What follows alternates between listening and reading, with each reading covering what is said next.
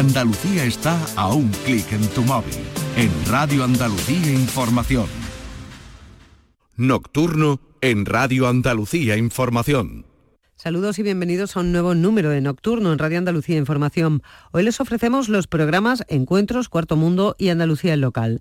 En el primero de estos espacios vamos a dedicarlo hoy a María Ángeles Martín Prats, andaluza, que es una de las mayores expertas europeas en materia aeronáutica. Encuentros con Araceli Limón. Radio Andalucía Información.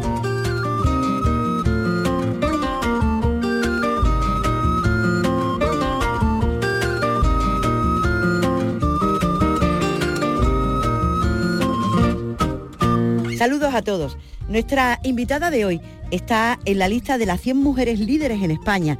Allí está junto a otros grandes nombres como el de Ana Patricia Botín. De pequeña quería ser piloto de avión. Lleva la aeronáutica en los genes. Su padre era piloto militar y vivió durante muchos años en una base. Pero la vida llevó a María de los Ángeles Martín Prats por otros caminos cercanos a los aviones pero lejos de los mandos. Es doctora en física, profesora de aviónica en el Departamento de Ingeniería Electrónica y directora de la línea de investigación aeronáutica del Grupo de Tecnología Electrónica de la Universidad de Sevilla. Ha sido vicepresidenta de la red Excelencia Pegasus, la que agrupa a las mejores escuelas de ingeniería de toda Europa y forma parte del Comité Científico de Clean Sky de la Unión Europea. Pero su currículum no termina en la enseñanza y en la investigación. Hace unos años creó la empresa Skylife con otros tres compañeros de la universidad. Ahora tiene 70 personas en plantillas, la mayoría, la mayoría de los cuales habrían tenido que emigrar fuera de España de no ser por esta empresa ahora con muchos contratos, que les permite desarrollar su talento y sus conocimientos en su propia tierra. María de los Ángeles Martín Prats recibió la medalla al mérito civil otorgada por el rey Felipe VI en el año 2005, la medalla de la ciudad de Sevilla y en el año 2018 recibió el premio Ada Byron. Es un premio dedicado a la mujer tecnóloga que otorga la Facultad de Ingeniería de la Universidad de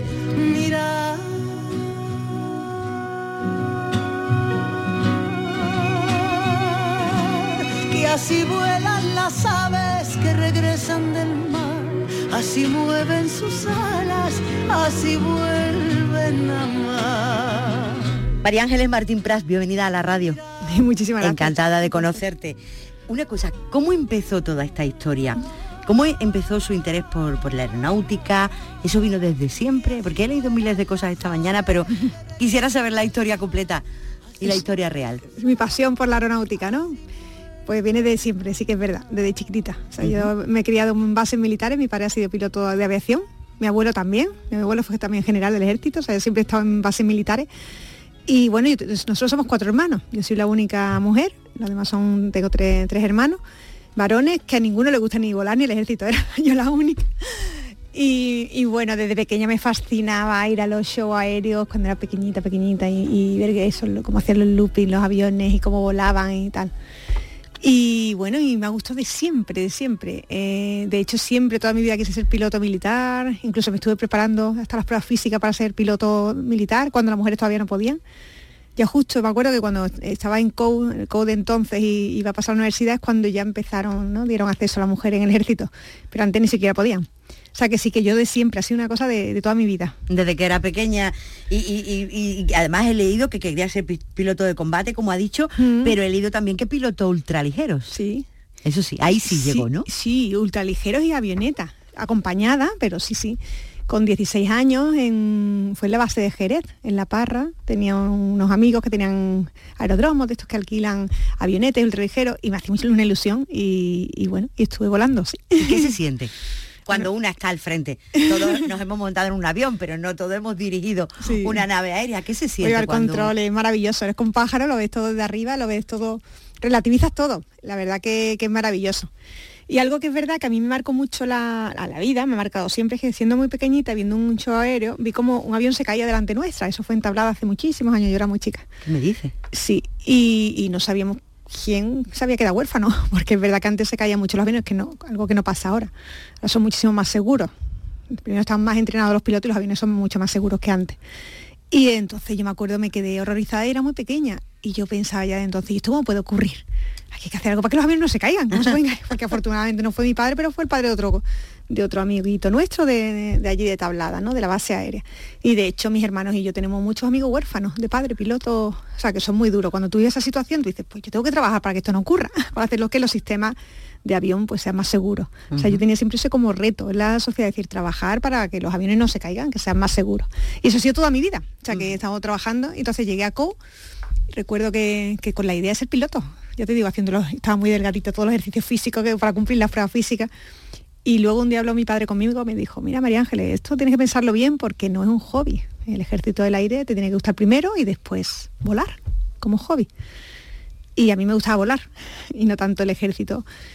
Y como no lo tenía claro, pues pensé, bueno, pues voy a hacer alguna carrera que esté relacionada, como era entonces en física, pedían tres años de física para ser piloto de las líneas aéreas. Y también una de las tres carreras, yo las carreras que he visto siempre más complicada y más bonita, ¿no? a mí me gusta siempre mucho la carrera de física. No explicar el porqué de las cosas. Y eh, por eso elegí la carrera de física y entré en física hasta que ya me especialicé desde el año 2000 que llevo dando clase aquí en la Escuela Técnica Superior de Ingeniería en aviónica, que es la electrónica embarcada, para hacer realmente lo que me gusta. Y dicen que cuando usted empezó a dar clases de aviónica mm. no había ni temario. Nada, no había temario. Pero no porque había... no existía la asignatura, eso no se bueno, estudiaba o cómo era claro, eso. Claro, es que claro, hace 20 años las cosas han cambiado mucho en los últimos años. Y es verdad que, la, aeronáutica, en el ámbito aeroespacial, todo es verdad que va más lento que en otros sectores. Pero aún así, ya el avión no es mecánico, no es de tela, ya el avión es una red de computadores con muchos sistemas electrónicos nuevos. Por tanto, los planes de estudio, pero ya no españoles, sino en Europa, son todavía muy tradicionales. Y entonces yo aproveché que, bueno, he sido super, eh, eh, subdirectora de Relaciones Internacionales muchos años en nuestra escuela, la Escuela Superior de Ingeniería, para pues, aprender que se hacía en otro sitio, en Canadá, en Estados Unidos, en otras universidades europeas, intentar hacer algo nuevo, algo actualizado, y no es fácil, porque no había información de los sistemas electrónicos embarcados, porque esa tecnología no te la da nadie, es una información muy sensible, y no es como otras materias como la aerodinámica, la electricidad, o sea, hay otras materias de, o materiales que, que están los libros, los artículos, los sistemas, los fabricantes o las empresas que hacen los equipos no te dan esa información, por lo tanto era difícil obtener esa información. Y aprovechamos buena relación que teníamos con, y que tenemos con el Ejército del Aire aquí en Sevilla, con Airbus, que entonces era Casa, Construcción Aeronáutica, y EADS Casa, después Airbus Military, ahora se llama Airbus Defense and Space, pero bueno, Airbus Militar. La cercanía a ellos, pues eso pues nos han dado mucha facilidad de material para poder hacer un temario pues acorde y, y, actualizado, que es lo que he intentado siempre todos estos años. O sea, desde el año 2002 que se creó la titulación, estoy vinculada a la titulación, saqué mi plaza de profesora por aviónica y es lo que me gusta, entonces intentamos trabajar para hacer los aviones más seguros con el avión más eléctrico. Ajá, claro, lo entiendo, las empresas no quieren contar cómo lo hacen. Claro. Hasta ahí lo, bueno. Sí el secreto industrial no lo cuentan y no está en ningún lado, entonces eso no lo encuentran en los artículos de investigación ni en los libros, es difícil encontrar esa información. Lo, pero vamos, que lo entiendo, ¿no? Una claro. cosa, sí, si es de una empresa, pues de una empresa es, ¿no? Claro. A fin de cuentas, usted fue elegida por el Consejo Global de Decanos de Ingeniería entre centenares de mujeres en todo el mundo para atraer alumnos y alumnas a estos estudios. ¿Qué pasa? ¿Que eso no le interesa a nadie o no le interesaba a nadie? ¿O, o cómo es eso, María Ángeles? Sigue sin interesar lo suficiente. Eso fue una iniciativa en el año 2006 me eligieron a nivel nacional como representante de, de la sociedad de IECUBO, la IEE es la institución de ingeniería eléctrica electrónica, eléctrica electrónica más importante del mundo, la sociedad en do, donde publicamos la mayoría de los investigadores en, de, ingeniería eléctrica electrónica. Y había una sociedad, y la hay, que es Women in Engineering, y me eligieron pues, presidenta de la sociedad a nivel nacional. Entonces fue cuando yo abrí los ojos, porque yo pensaba que, que la mujer no tenía, o sea, que no había los techos de cristales, que no había problemas. Cuando tú estás en la universidad todavía no piensas que no hay problema. Y bueno, fue entonces cuando tomé conciencia.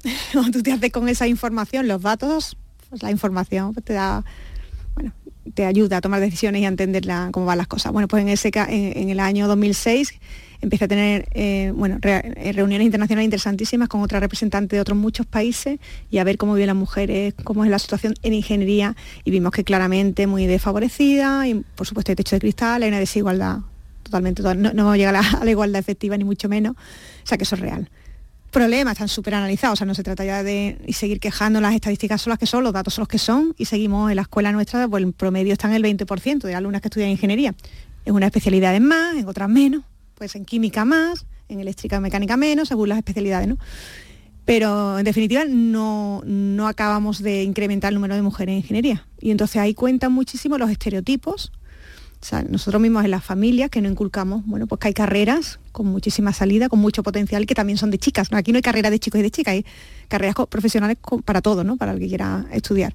Pues todavía se, sigue, se siguen viendo algunas carreras como carreras de chicas, carreras femeninas o de chicos, ¿no? Y en este caso, pues todavía pues no es así. Entonces lo que estamos intentando es mostrar a las mujeres por lo que hacen y no por lo que son, no por ser mujeres, sino para dar visibilidad para que las chicas jóvenes de los colegios, de los institutos, digan, oye, pues mira, hay una mujer que hace una cosa muy interesante, yo quiero ser como ella, yo quiero hacer lo que hace ella, que empiezan a tener referentes. Pero es cierto que todavía no, que no estamos en ese punto. O sea, que hay, que mucho, hay mucho para hacer, se ha, hecho, se ha hecho bastante, pero queda mucho camino por hacer. Ingeniería, además, eh, de siempre, en el- no sé, la mente colectiva sí que ha sido una carrera de hombres. Totalmente. De hecho, nuestra escuela se llamaba Escuela de Ingenieros. Mm, es se le, se es le de ingeniero, era la Escuela de Ingenieros. Y, se- y bueno, se sigue conociendo en Sevilla porque ha sido, sigue siendo un referente en ingeniería industrial.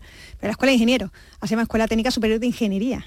Igual que la, Facultad de Medicina y no la Facultad de Médicos, ¿no? Claro. O sea, que es la, la ciencia o la. Sí. Y eso, bueno, está cambiando. Está cambiando, pero muy lentamente, Muy, ¿no? lentamente. Dicen que eh, Sí. las mujeres se acercan a las carreras de letras y a las carreras de ciencias que están relacionadas con los cuidados, ¿no? Está la medicina, la enfermería, Exactamente. pero... mm, Porque se ve más femenina, parece que siempre la mujer tiene que hacer más lo relacionado con la educación, con el cuidado humano, y lo que no se, se muestra es que haciendo tecnología puedes cuidar a las personas, también puedes hacer una sociedad mejor, puedes cuidar el medio ambiente, o sea que es la aplicación de la ciencia, la ingeniería, la aplicación de la ciencia a la sociedad, y puede hacer muchísimo. O sea que no es solo las carreras tradicionales, sino que hay otras, entonces son, se abren muchas oportunidades. Usted tiene hijos, creo. Tengo tres. ¿Son, son chicos y chicas? o- Sí, tengo dos chicas y un chico. y, y- y cómo intenta explicar eso en casa.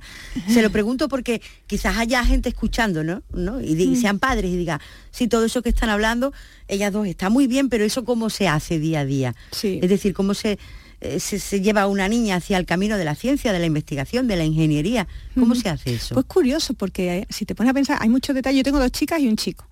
Y tienes que intentar, que nos cuesta porque nos han educado a nosotros, lo de nuestra generación, de otra manera. Es verdad, incluso siendo muy machista, ¿no? Porque las chicas tenían que hacer a lo mejor, no en todas las casas, pero en muchas, ¿no? No porque que tienen que arreglar el cuarto y los chicos no. Tienen que hacer esto, o hay cosas de, que tienen que hacer ellos y otras cosas que tienen que hacer ellas.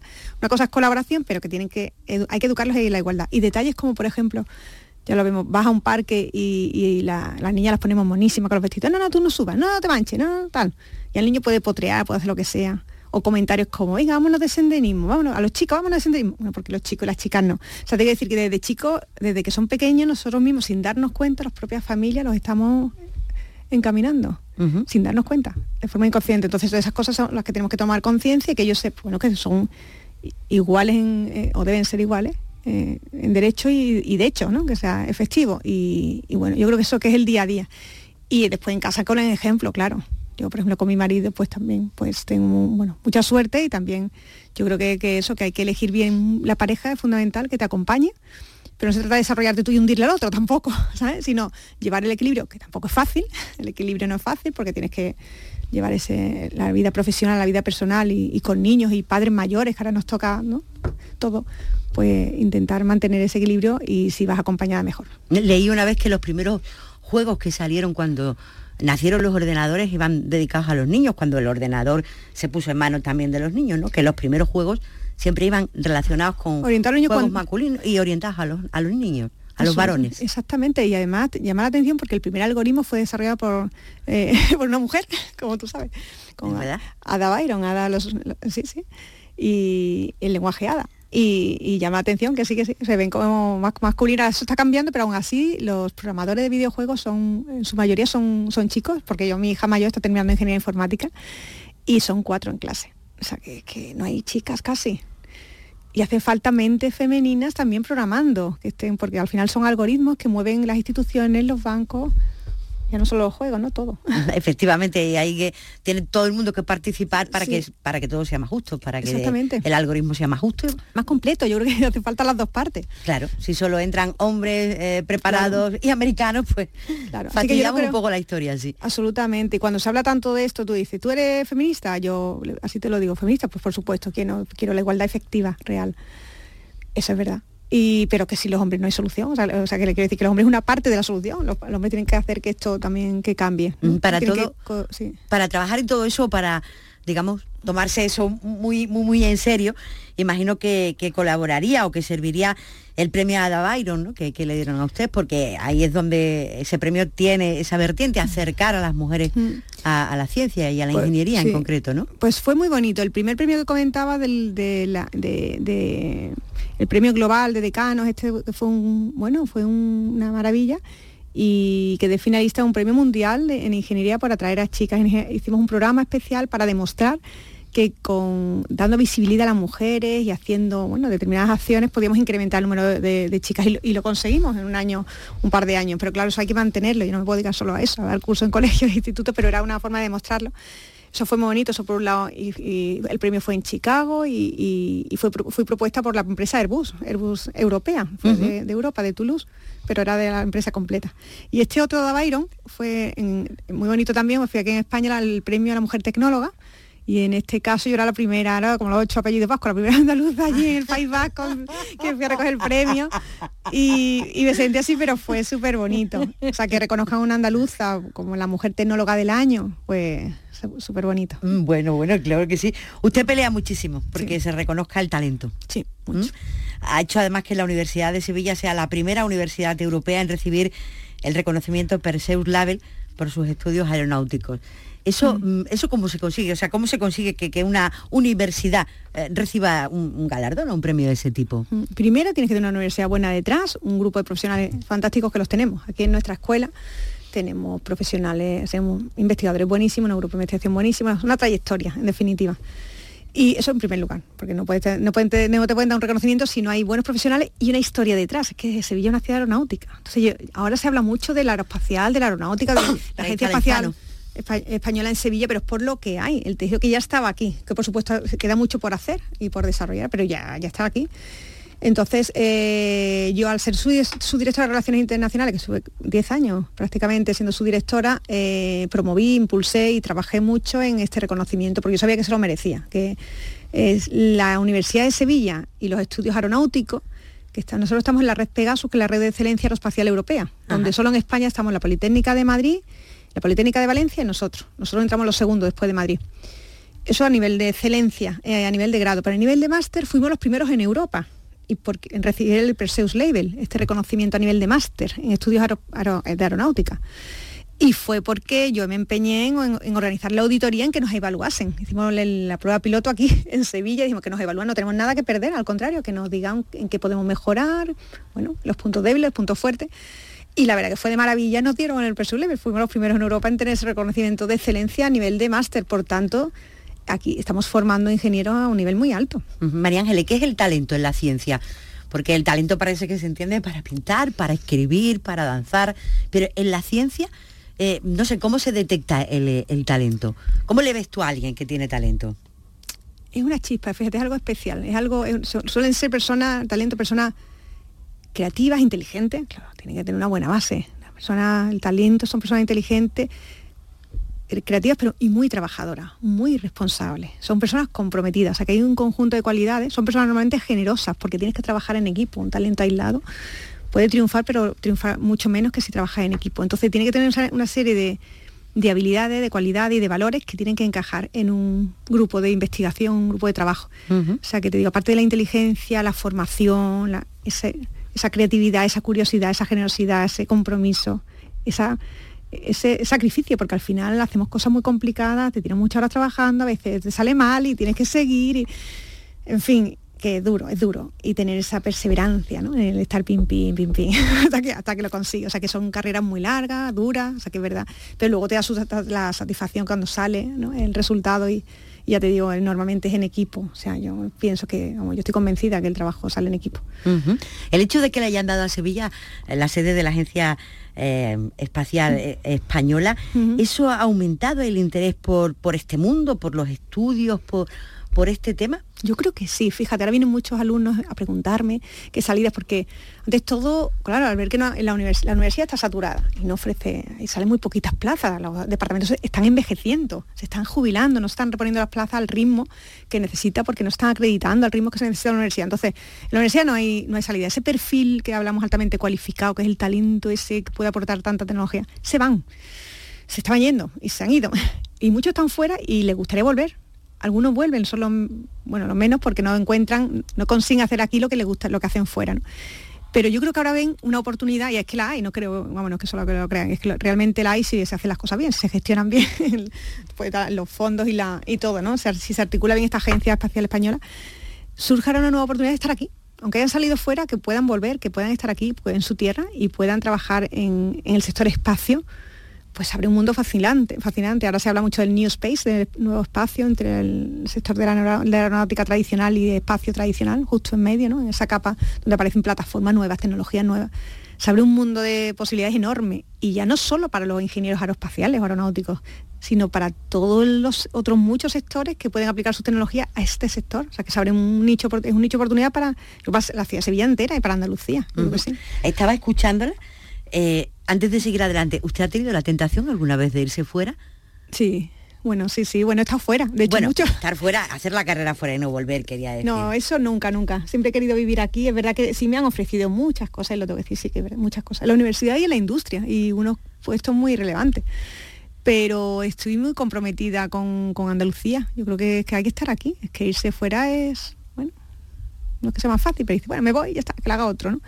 no, hay que estar aquí y seguir, intentarlo y, se puede. O sea, es verdad que cuesta mucho más trabajo aquí en Andalucía que, por ejemplo, te lo puedo decir, solo que creamos la empresa Skylife Engineering en el año 2011 como un ejemplo de una empresa basada en el conocimiento, cuesta mucho más. Yo estoy convencida, eh, montar aquí una empresa que montarla en Madrid o en Barcelona mucho más los inversores que ya no son los mismos, las oportunidades, ahora ya está, hay mucha más información que antes, pero antes ni siquiera tenemos el asesoramiento que hacía falta. Es decir, que todo cuesta mucho más aquí hacer, pero luego es una maravilla, tú dices, tener una tierra tan rica, la cultura que nos gusta, nuestra familia, nuestros amigos, nuestras tradiciones, no todo lo y tenemos una capacidad, como tú, y como decías antes, y un talento que es que, ¿por qué no? ¿Por qué no crear todo eso desde aquí? ¿Por qué no fuera? ¿no? Entonces, el, tener talento en ese sentido, es dejar que, es bueno, yo creo que tienen que salir a lo mejor de Erasmus, doble titulaciones, que salgan, se formen, pero luego vuelvan.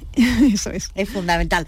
Hoy estamos compartiendo los encuentros con María Ángeles Martín Prats, ella es doctora en física y profesora de Ingeniería Aeroespacial y vicepresidenta de la Red de Excelencia Aeroespacial Europea Pegasus. Hemos pasado casi por encima del tema de la Agencia Espacial Española en Sevilla. ¿Qué va a suponer eso para, para Andalucía? Has dicho que de momento un aumento del interés, ¿no?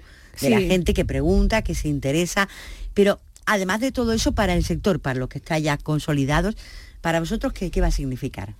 Yo creo que es una gran oportunidad, una gran oportunidad que hay que aprovechar y que se tiene que gestionar bien. O sea, que ya la idea es buena, el que tengamos la agencia es muy interesante, ahora que funcione, hay que pedirle que funcione que, se gestione bien. que, funcione y rápido, ¿no? Que funcione rápido y que se gestione y que, se, y que los fondos se queden aquí, o sea, que, realmente llegue a, las pymes, ¿no? No solo a, las grandes, ¿no? Que siempre se habla de la grande cuando eh, a nivel nacional más del 95% de las empresas que generan empleo son pymes, ¿no? Pues las pymes que hay muchas, muchas, muchas en Andalucía que puedan trabajar en el sector espacio y, bueno y vean una oportunidad a la agencia espacial. Han dicho antes que la escuela de ingeniería, la facultad, eh, da buenos ingenieros, buenos profesionales, pero yo le pregunto, con todo el movimiento y todo, todo el tema que hay aeroespacial aquí en Sevilla, ¿la formación profesional también está a la altura? Porque imagino que no solo harán falta ingenieros, ¿no? absolutamente. Hacen falta mucho. Ahora se llaman los graduados, los grado, grado medio, son los FP de antes, los, los grados de formación profesional los técnicos, hacen falta muchísima falta, gente especializada. Empieza a verse grados muy interesantes que antes no existían, más especializados en electrónica de un dibujo, en 3D, en videogames, como en programación. Sí, sí se empieza a ver que, se están especializando y empieza... Mm, sí, sí, nosotros de hecho los ingenieros trabajan con técnicos, porque es que es verdad que cada uno tiene que hacer su trabajo. Un ingeniero tiene que diseñar y otro tiene que desarrollar y, al final el técnico tiene que hacer su trabajo y el ingeniero el suyo. Entonces sí que son totalmente complementarios y también es una gran oportunidad para todas aquellas personas que estudien módulos de FP, de formación profesional, de grado medio, sí, sí. Los tornillos hay que seguir apretándolos. Absolutamente. sí, sí, y programando y que hay cosas nuevas, herramientas nuevas y ahora mm, desaparecen los trabajos tradicionales y surgen unos nuevos. Hay que, se tienen que formar en esas nuevas tecnologías. Está usted dentro de las 100 mujeres líderes en España ahí es donde están las mujeres que, digamos, mandan en el panorama nacional. Eh, ¿Cómo accedió a esa lista? ¿Cómo entró ahí? Y, no sé. Bueno, yo no mando nada, ¿eh? eso va a empezar. Pero bueno, sí, también otro reconocimiento muy bonito. Pues yo no conocía realmente a los organizadores de la, ¿no? De, de esta, bueno, de los que seleccionan a las mujeres, hacen unas votaciones además a nivel nacional con cientos de mujeres, ¿verdad? Y me eligieron un año y repetimos al siguiente año y cuando ya te sacan tres veces ya eres, top 100 honoraria. Entonces yo soy top 100, honoraria. Ya está más de tres años y somos, creo que somos 100 mujeres honorarias de todo, durante todos estos años. Eso está es bonito. Un honor, es muy bonito porque... Eh, son mujeres de todos los ámbitos, no solo yo estoy en, el ámbito académico, investigador, pero hay periodistas, hay de todo, eh, instituciones públicas, comunicadoras, de periodistas, de todo, de todo, entonces es muy bonito. Hábleme de la inteligencia artificial. ¿Cómo ha cambiado? todo pues esto de lo que estamos hablando y cómo la va a cambiar. el chat GPT esto ya cambia todo. Hay herramientas muy potentes, súper potentes. Es una herramienta en definitiva, muy útil, ¿eh? te tengo que decir, muy útil, pero hay que utilizarla bien, como todo. Debe ser una ayuda al ser humano, no al revés, no nos puede reemplazar. Entonces no perder el control de esa herramienta. Nosotros, por ejemplo, en nuestros proyectos, nuestros sistemas, nuestras herramientas, utilizamos inteligencia artificial como herramienta para cuando nos hace falta, no siempre tiene que estar justificado el uso de herramientas de inteligencia artificial. O sea, que realmente útil, pero hay que manejarlo bien. O sea, que nos puede llevar por un camino peligroso. Bueno, porque la información tiene que ser fiable, muchas veces crees tú, y ahí tiene que estar bien, los algoritmos tienen que estar bien programados y los datos de los que beben esos algoritmos también, porque si los datos no son fiables, el algoritmo no va a funcionar bien. Entonces, hay muchos aspectos que hay que tener en cuenta y que las cosas, pero vamos, haciéndola bien sí es una herramienta muy potente, que puede ayudar muchísimo, muchísimo. Nosotros, por ejemplo, estamos, desarrollamos unos asistentes digitales, hicimos un proyecto muy bonito que ya terminó, un proyecto europeo que coordinamos a nivel europeo, un proyecto europeo. Y lo hicimos con varios países, un consorcio grande, pero uno de ellos era la Escuela de, Pilotos de Aviación Francesa. Y la idea era reemplazar uno de los dos pilotos que van a los aviones, tenemos el número uno que normalmente es el más experimentado y el número dos el que va aprendiendo, pues el número dos por un computador que aprende con inteligencia artificial. Aprende en distintos escenarios de tal forma que tú estás creando un superpiloto, es decir, ese computador en base a distintos escenarios Imagínate un, despegue y otro y otro con distinta meteorología, con distintos pilotos, con distintos criterios, hay distintos resultados. Pues esa máquina la vas entrenando y al final hace una máquina muy potente que puede asistir digitalmente al piloto. Entonces hemos hecho un asistente digital que lo hemos probado en vuelo y funciona muy bien como un asistente, no para reemplazar todavía al piloto, pero sí para asistir, que en caso de duda o porque se encuentre mal o en caso de emergencia, lo que sea, que tenga una, una asistente con bastante experiencia. Entonces, eso mismo que hicimos para el avión, para aeronáutica, lo estamos replicando en otros ámbitos, en sanidad, por ejemplo, se puede aplicar en cirugía, en medicina, en, yo qué sé, en formación. Hay muchísimos, muchísimos ámbitos donde tú puedes desarrollar un asistente siempre para ayudar a la persona que haga correctamente su trabajo. Dígame, ¿porque el avión irá solo alguna vez? La idea es que sí. Eh, bueno, ya se está trabajando en la autonomía, el, la aeronave autónoma. De hecho, podría ir sola. Si tuviésemos la radioayuda, las, los sistemas de aterrizaje y despegue en los aeropuertos, ahí ya hay demostradores, se han hecho en aeropuertos de Estados Unidos que aterrizan y despegan solo, y bueno, los drones pequeñitos, por supuesto, pero digo aviones grandes o aviones de combate, sí hay ya ejemplos, o sea que sí, a nivel global, en, aviones de pasajeros todavía no, todavía que yo creo que hay un recorrido hasta que eso sea súper seguro, nunca se va a poner en juego la seguridad de los pasajeros. Entonces, queda un camino, pero sí se está trabajando para el avión, primero más eléctrico, ahora estamos trabajando en el avión de propulsión híbrida, toda la aviación más limpia, menos contaminante, menos ruidosa, hacia todo eso, cuando digo hacia la aviación más sostenible y, más autónoma. Entonces estamos automatizando operaciones que son humanas para que no haya errores humanos, para que haya menos errores humanos y, y la aeronave más autónoma, o sea que la propia aeronave pueda reaccionar ante eventos inesperados. Quería hablar de eso de lo que contaminan los aviones mm. y de qué se está haciendo para, no, no le quiero decir poner fin a eso, porque no es poner fin, pero bueno, paliar en la medida de lo que se pueda, ¿no? se están, hay muchas acciones a nivel europeo, además hay un, un tratado, el Green Deal de la Comisión Europea, era un programa europeo muy grande, que es el Clean Aviation, un, gran un montón de financiación pública europea, antes era el Clean Sky, el programa Clean Sky, y el objetivo básicamente es ese, reducir la contaminación. Entonces hay dos grandes patas, que es el, avión más eléctrico, electrificación que se llama, y la otra es la digitalización. O sea, electrificación y digitalización. Y la idea es poco a poco ir mitigando el efecto efectivamente. Contaminamos, pero contaminamos mucho con los aviones, con los coches, con, con todo. Tenemos que ir reduciendo esa contaminación sí o sí. tenemos obligado, tenemos una hoja de ruta, una estrategia que hay que cumplir.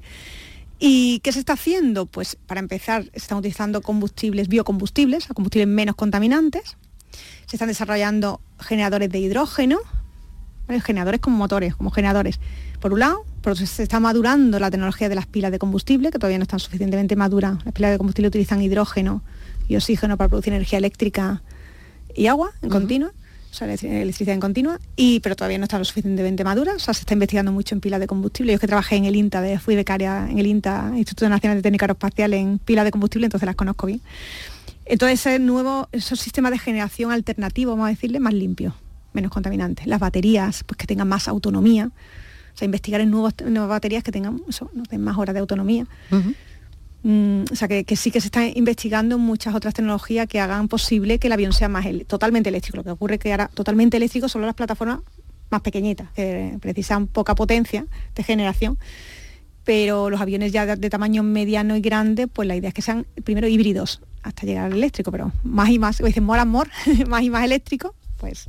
Como los coches, vaya. Como los coches, igual, esa es la idea. El mismo camino. Usted dirige una empresa, es una spin-off, ¿no? Que, nace o que se vincula a la universidad. Eh, se habla mucho de que la empresa y la universidad va cada una por su lado, que a veces no se entienden, que a veces las necesidades que tiene una no las atiende la otra.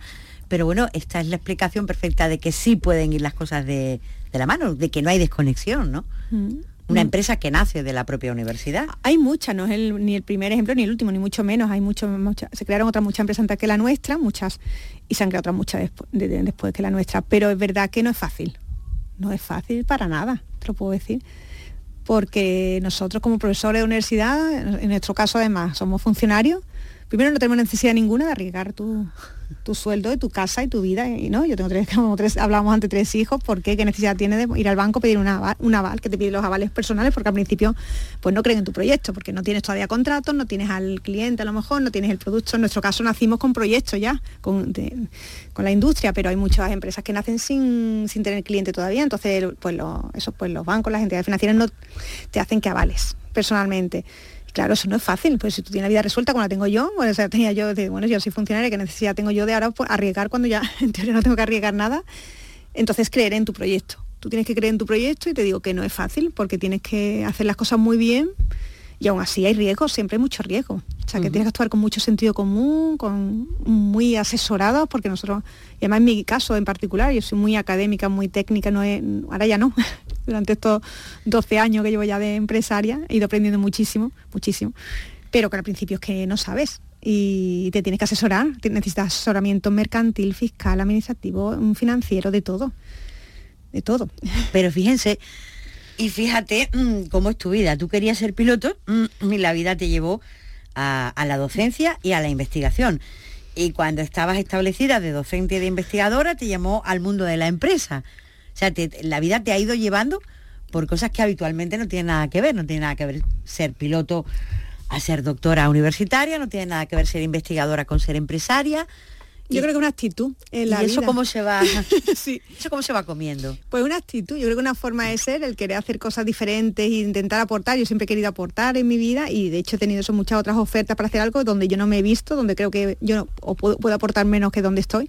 Y fue en el año 2011 cuando justo en, la primera crisis económica que tuvimos, que tenía un grupo de investigación buenísima que seguimos teniendo, pues son los mismos que ahora están en los ingenieros que están en Skylife, que habían estado fuera y querían estar aquí. Ya no querían estar más tiempo fuera, querían vivir aquí y tal. Y, no, y habían hecho sus tesis, no tenían posibilidad de sacar plaza de la universidad. Y entonces teníamos ya contratos como grupo de investigación con Airbus, sobre todo, pero también con Boeing, con Avantia, con Indra, empresas muy fuertes, ¿no?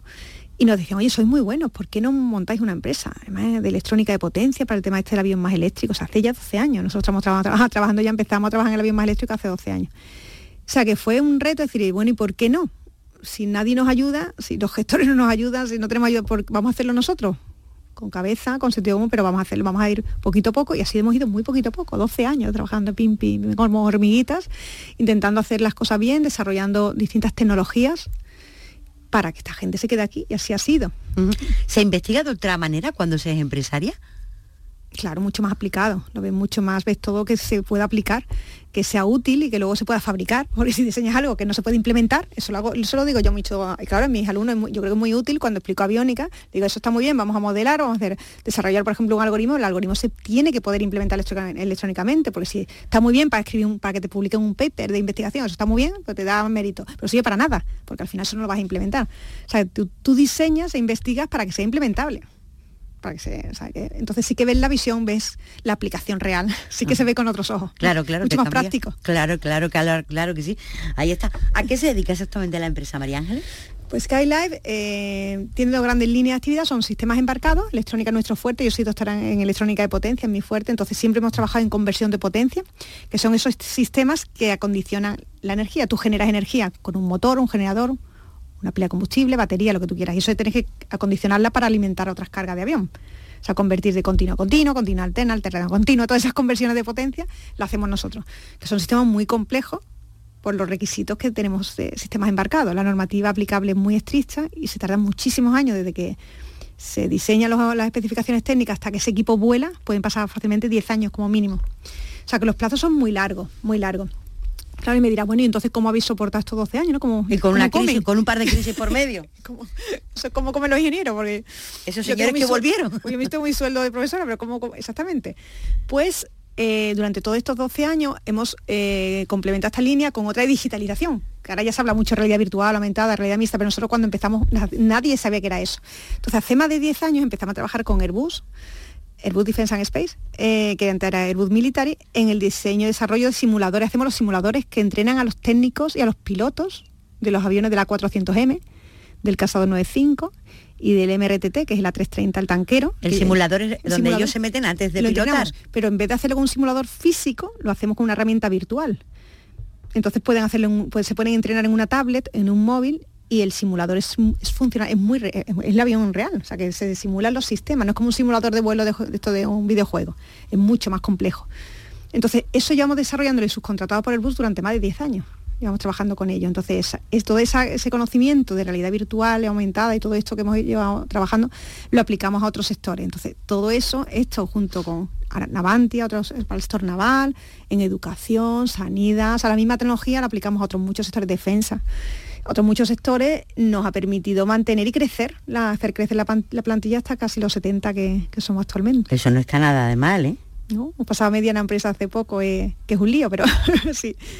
Sí, 70 trabajadores está... En 12 años, que es verdad que no ha sido un crecimiento desmesurado, ha sido poquito a poco, pero, pero bien, sostenido y orgánico, un crecimiento, sí, yo creo que poco a poco. Y ahora justo estamos en un momento muy bonito porque después de estos 12 años, madurando todas estas tecnologías que muchas de ellas nacieron de, cero, ahí están una madurez muy alta industrial y de fabricación, empezamos ya a ver lo, ya los recurrentes, la fabricación en serie, sacarle realmente esos beneficios. Pues ¿Da más satisfacciones el mundo de la empresa que la universidad? Eh, a veces sí, a veces no, problemas hay en todos lados. A mí me, da, me enriquece muchísimo, la verdad que sí. Y además, sobre todo, es muy bonito porque cuando tú creas un modelo de negocio que te puedes equivocar, claro, y tú tienes unos criterios, una, bueno, una estrategia y un, un modelo. Y el tuyo, es tu marca, son tus valores y el que está contigo, lo, bueno, eres afín ¿no? al equipo y el que no lo es, pues se va o lo tiene que, o se va o lo echa, se van, normalmente se van porque no, si no encaja, encaja mejor en otro tipo de empresa, no en la nuestra, eh, eso sí te da mucha satisfacción, pues hacer las cosas como a ti te gustan, que por supuesto hay muchos problemas, muchas dificultades todos los días, pero al final el trabajo es en equipo y es con eso que te decía antes, ese compromiso, esa generosidad, el compartir, el, es el trabajo muy presencial, es verdad que se hablaba mucho de la, del teletrabajo y todo esto. Incluso los que hacen digitalización, que hay muchos ingenieros informáticos, les gusta ir eh, personalmente a la empresa porque trabajan juntos, porque es el cumpleaños de alguien y traen una tarta, porque tiene, hacen mucha vida social. Entonces es como una pequeña familia. Es verdad que es muy bonito. La rotación de la empresa es muy baja, o sea, tiene unos resultados muy interesantes. Y eso lo hace el día a día. Tenemos en plantilla dos, psicólogas que, ¿Ah, trabajan mucho con, con esto los ingenieros, pero los ingenieros son muy buenos, pero son muy, son muy raritos en general, ¿no? Hay que saber manejarlo, saber manejarlo. Sí. Me gusta lo de rarito. Rarito, y es porque son muy especiales, algunos de ellos súper, son la mayoría muy inteligentes y, sí, necesitan que los ¿Qué hacen las psicólogas? Cuénteme pues trabajan mucho con ellos en el desarrollo personal, profesional, los orientan mucho y acuden a ellos, sí, sí, van, tienen mucho contacto con el departamento. Sí.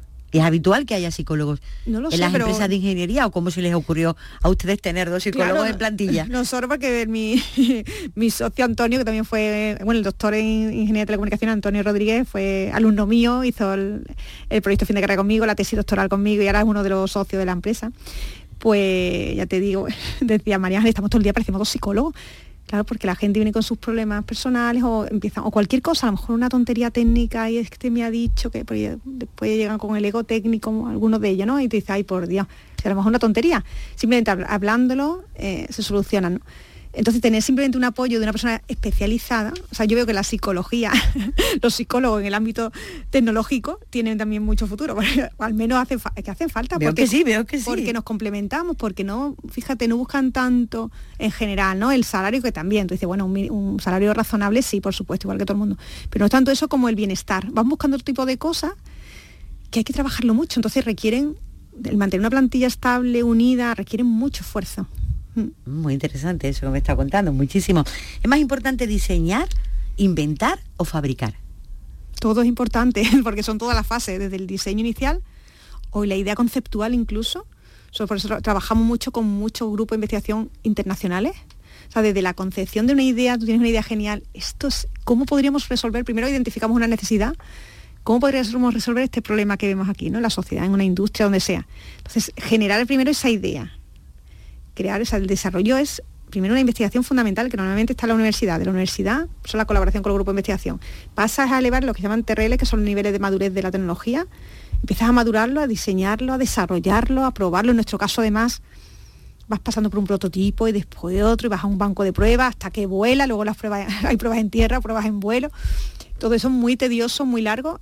Y en el caso en la en que, como en nuestro caso, que hacemos electrónica, tenemos hardware y software, tienes que fabricar, porque hay, dispositivos que son hardware, que son antena, baliza, electrónica.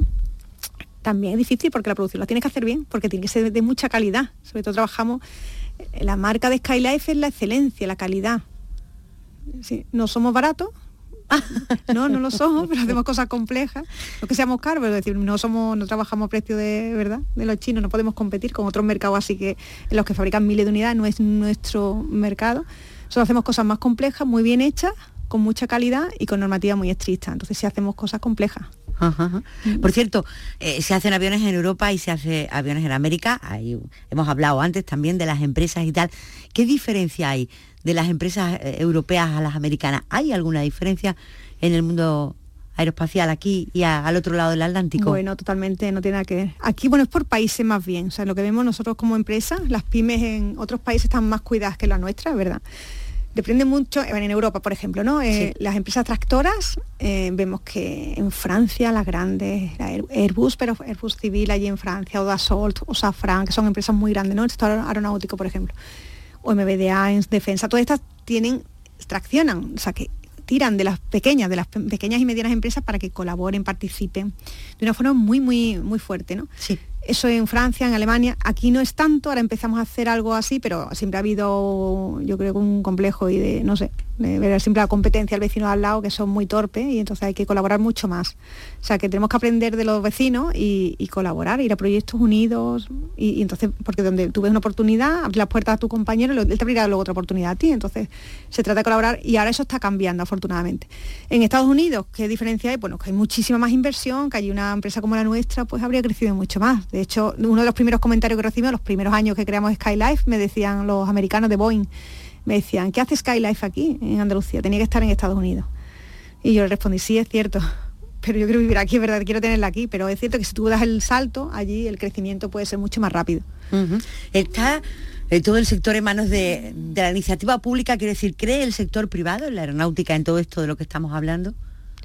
Sí, claro que sí, es que es la cofinanciación, yo creo que es que tienen que ir de la mano. Pero cree en la actualidad el sector privado, en la los inversionistas privados en tipos de empresas como la suya sí empiezan a creer. Yo creo que les ha costado más entenderlo a los inversores, pero sí, sí empiezan a crecer. De hecho, te lo piden. O sea, ellos quieren, cuando invierten, recientemente hemos ha entrado un inversor en Skylife y, seguramente entrarán más, y te pide, ellos te piden cofinanciación. O sea, ellos entran con una cantidad, o sea, ellos invierten y te ayudan a crecer, pero lo que quieren es que haya una cofinanciación pública. O sea, que sí, y las instituciones yo creo que también, o sea, instituciones públicas también ellos invierten y también les, gusta ver inversores privados. O sea, que esa, yo creo que tiene que haber un equilibrio de los dos. tiene que haber un buen maridaje, ¿no? Sí, porque además, además, si no hay confinanciación pública para nosotros, los investigadores, los, ¿vale? estas, empresas como la nuestra de ingeniería, perderíamos la propiedad intelectual. Porque tú cuando desarrollas un producto, una tecnología, sí. tienes, si la desarrollas de cero, la patenta es tuya al 100%. En el momento que entra un inversor, una cantidad un porcentaje en la empresa, empiezas a perder la propiedad, claro, te empiezas a disolver, ¿vale? O, claro, y, vas perdiendo tu, propiedad intelectual, la estás vendiendo al sector privado. que en parte está bien, o sea, una, si te compensa un, el porcentaje de inversión está bien porque te va a hacer crecer a su vez, pero la, la financiación pública lo que te permite mantener la tecnología en la empresa, en la región. Aquí, o sea, por eso es fundamental. Para empresas tecnológicas es muy importante la financiación pública, sobre todo al principio, porque si no te diluyes y la pierdes y después pierde la motivación. Eso pasa mucho con los emprendedores jovencitos que crean startups. Y claro, montas una empresa por 3.000 euros y tú al principio estás súper tieso, igual que estábamos todos. Entonces dice, yo, viene un inversor, te ofrece no hay menos, porque no hay menos para un inversor que tiene mucho dinero, eso no es dinero. Y los, y los emprendedores jóvenes pues pierden gran al porcentaje mayor de la se, diluyen prácticamente. Y eso lo lleva a desmotivarse a su vez. O sea quiero decir que al principio bueno está muy motivado pero la desmotivación la pierde en el momento que tú ves que la compañía ya no es tuya y que has perdido propiedad intelectual y que entonces ese equilibrio que no es fácil para nada es lo que nos ha llevado por ejemplo en nuestro caso Skylife a nuestros socios a mi socio y a mí a, a mantenernos intentar ir no tan rápido pero que se quede aquí en Andalucía, que se quede, que la tecnología sea nuestra, y lo es, la mayoría, vamos, es nuestro. Y las ideas son suyas. Y las ideas son, sí. las ideas son nuestras y sí, la visión es nuestra, las ideas son nuestras, el trabajo se ha hecho aquí, es verdad que no hemos ido tan rápido como otros, pero decir, bueno, pero nos mantenemos aquí y ahora es el, el buen momento, ahora sí ahora sí, en ese crecimiento, en esa fabricación, una que ya se ha madurado la tecnología y sale al mercado, es cuando ya sí puede dar cabida, puede entrar a inversión privada, pero ya tiene un valor en la tecnología, que es tuya, que es nuestra, vamos. Claro, que ya la, inversión privada no te va a no quitar nunca, claro, ni te va a salvo que quieras venderla, pero que si quieres seguir liderando y quieres seguir aplicando la tecnología, como en nuestro caso, a, tantos casos de uso diferentes, te conviene mantenerla porque nadie te va a cambiar la, forma de gestionarlo, ¿no? De gestionar esas ideas, de gestionar ese desarrollo, o sea, desarrollamos como queremos, como nos gusta. cuando estás ahora en el momento en el que estás, ¿no? Empresaria, porque te oigo hablar y te oigo hablar en empresaria, echas la vista atrás y piensas cómo eras cuando solo trabajabas en la universidad y dices, ¿cómo, que, ¿cómo te definías? ¿Inocente? No sé. Sí, era otra mujer. sí, sí, sí, sí. Ahora me veo mucho más completa, mucho más. He crecido muchísimo, he aprendido muchísimo. En la universidad me han pasado muchas cosas como a todo el mundo, o sea, cosas, bueno, pues más o menos agradable, porque no es, la carrera no es fácil para nada. Y, pero es verdad que es otra vida, es otra vida. Yo no podía estar solo dando clase, investigando, es que no, que, porque soy muy activa, pero en mi vida personal soy así, yo siempre estoy haciendo cosas en casa, yo que es que mi forma es ser, yo estoy en casa y no estoy quieta, estoy un fin de semana, estoy, ya estoy haciendo unas cortinas o estoy con todo esto, tengo que estar haciendo cosas siempre, siempre. Yo me acuerdo cuando mi hija era pequeña y un día digo yo, fíjate con lo que nos gusta la feria, digo, ¿y por qué no un traje gitano? Si que estoy en ese dos pierres, pinto un círculo y empecé a pintar patrón y le Esto tiene que ser muy fácil. Yo he hecho un... Así, por curiosidad, pero todo curiosidad, y me compré una máquina de coser, pues me hacía muchísima ilusión, y le hice un traje gitana a mi niña con tres años, y se lo hice yo. Luego pendiente que no se le cayese los volantes por la feria, pero, pero el reto, el reto era que me gusta hacer muchas cosas, entonces eso es la curiosidad y, la, como digo, en su momento la empresa la creé, la creé casi por responsabilidad social, igual que sigo haciendo muchas cosas, porque creo que tengo la capacidad para hacerlo y lo hice y arriesgué y, estoy satisfecha con, ya hasta el momento ya estoy contenta. Pasa lo que pase a partir de ahora, pero es verdad que ha sido muy bonito, muy sacrificado, muchísimo. Personal, familiar, profesionalmente, todo muy sacrificado, pero merece la pena. Oye, me ha gustado el traje de flamenca, ¿eh? los pierres, ¿no? Estos son dos pierres. Yo decía, mami, claro. ¿Un volante qué es? Claro, yo hice un círculo, pues mamá hace círculo, luego se, se frunce, ¿no? y luego la niña, porque la niña, claro, no tiene cuerpo de mujer, se hace un cono. Entonces pinté es un cono y círculo y le hice un traje gitana. y allí que iba ella buenísima. feliz. Ella, allí que iba feliz. Es una de las cosas. Oye, una cosa, volviendo al principio de los principios. Sí. Los aviones son seguros, ¿verdad? Muy seguros, muy seguros. Más que nunca, más que nunca. yo te decía al principio de la, de la entrevista que cuando yo era pequeña los aviones se caían mucho, los militares. Mi padre perdió a su mejor amigo en un accidente de aviación por baja visibilidad o porque fallaban los motores, porque fallaban los sistemas, porque antes los sistemas no eran redundantes, había muy redundantes que hay más de uno. Sí. Cuando en vez de uno solo tú tienes un sensor, si te falla ese sensor te ha fallado y te quedas sin nada. Entonces pasabas al sensor que era el ser humano, eran los ojos del piloto, la presión del piloto, los sentidos, la eso no podemos depender del piloto. En el momento que, lo, que se diseñan los sistemas para que eh, no tenga que utilizar el ser humano pasa a ser una entrada a los computadores de control de vuelo. Entonces actualmente una aeronave, un avión, es una red de computadores, una red, donde el núcleo, o sea, el núcleo principal ya no es el piloto, son los computadores de control de vuelo. Los computadores de control de vuelo que implementan las leyes de control de vuelo, que hacen que vuele la aeronave, recibe las órdenes del piloto automático o del piloto que luego ejecuta esa ley de vuelo y son los computadores los que, los que mueven esos, los flats, los, los slats, la superficie de control de vuelo. Son los computadores, ya no es el piloto directamente. Luego ya los sistemas han, hecho, eh, bueno, han incrementado drásticamente la seguridad aérea, muchísimo, muchísimo.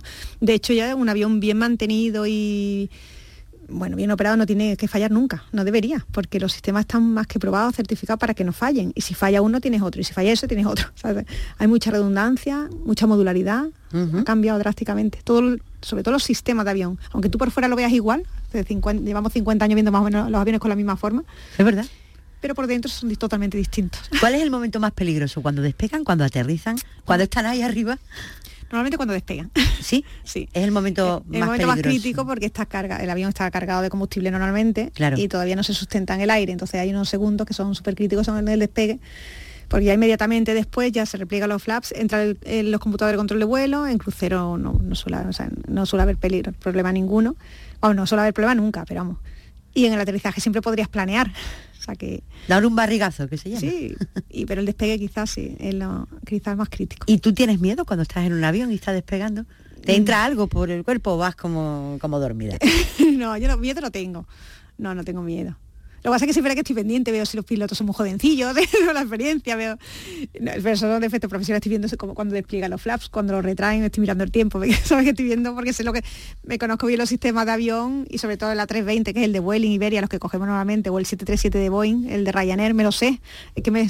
Y entonces estoy muchas veces prefiero, me pongo a hablar con la lapa, no pensar. Está lo tuyo. Oye, una cosa, y con todo lo que sabes y con todo lo que has hecho, eh, ¿quieres seguir pilotando?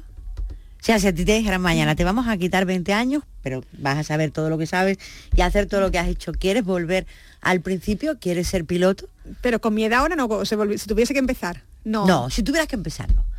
Con 20 años menos. Ah, con 20 años menos. Con 25 años menos, pero sabiendo todo lo que sabes y habiendo hecho todo lo que has hecho. ¿Lo cambiarías todo por, pilotar? Por, no, por levantarte todas las mañanas y ponerte a los mandos de un avión? No, no, no. No lo haría. No creo que acerta con la elección, no lo haría, fíjate. ¿No? No. No, porque me ha llenado mucho más esta vida, mucho más enriquecedora. He tocado tantos palos, tantas cosas. Docente, hemos hablado docencia, investigación, la empresa. Y además estoy, soy experta independiente de la Comisión Europea. O sea, estoy en comisiones súper, o sea, muy relevantes. Participo en la estrategia europea en, en aeronáutica aeroespacial. Entonces, eso me da mucha satisfacción, me gusta, me gusta mucho. y estuve en el comité científico de Clean Sky, era, el mes que viene voy a evaluar proyectos europeos por parte de la Comisión Europea, entonces me gusta mucho, hago tantas cosas diversas que me gusta mucho lo que hago. No volvería atrás, no cambiaría mi vida ni, no cambiaría nada, no cambiría mi marido, ni mis hijos, ni, mi Te iba a preguntar qué no cambiaría tiempo nada. libre, pero veo que tiempo libre no tiene. Le preguntamos a los invitados, nos gusta saber si les gusta el cine, si les gusta leer, si les gusta el teatro o ir a la playa, pero veo que poco tiempo tiene. Sí, a mí me gusta mucho todo, me gusta ir al campo, me gusta ir a la playa, muchísimo, y me encanta bailar flamenco, que es algo que tú dices, si tuviese tiempo, que no lo tengo, que tengo muy poco, porque es verdad que trabajo mucho. Porque cuando dicen, ¿esto cómo es posible? Pues que trabajo muchísimo, es verdad, hay mucho trabajo detrás, muchísimo pero que, ¿qué me gustaría hacer si tuviese tiempo? Bailar flamenco, me encanta. Yo antes bailaba flamenco, antes de quedarme embarazada de mi hija, la primera, de mi hija Ángela, bailaba en, academias, pero bailaba alegría, bulería, soleas, flamenco, flamenco. Me encantaba. Y pero yo me quedé embarazada y con el lío del trabajo, eso lo dejé y es algo que me ha encantado, siempre me gusta mucho. bien, bien, eso está bien, más que el cine, más que el teatro me encanta y más flamenco. que todo, mm. Bueno. También me gusta el cine y me gusta la ópera muchísimo. O sea, me, gusta, me encanta la ópera. O sea, que, que, me gustan muchas cosas. Eso es para, para quedarte ahí y no moverte, ¿verdad? Sí, sí, sí, me encanta también. Yo estoy tres horas sin moverme también, es una cosa absolutamente maravillosa. Sí. Bueno, María Ángeles Martín Prats, ha sido un placer conocerte y te digo una cosa, y es un orgullo que seas de aquí, de nuestra tierra, que seas andaluza y que te hayas querido quedar aquí.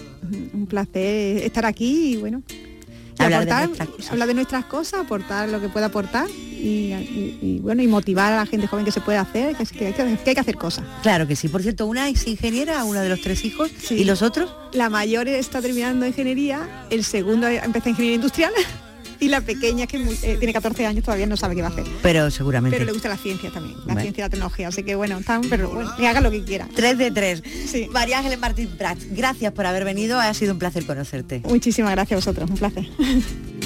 Volar lo que se dice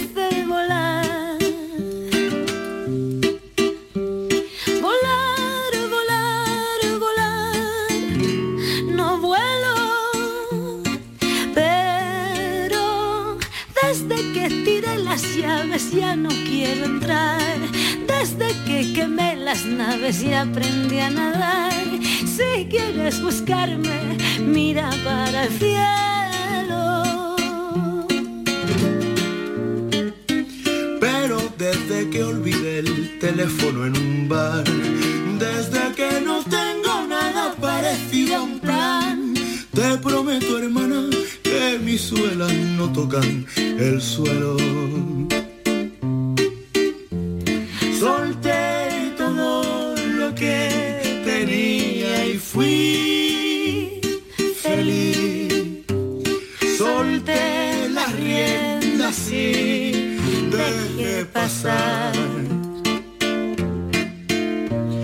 No me ata nada aquí, no hay nada que guardar. Así que impulso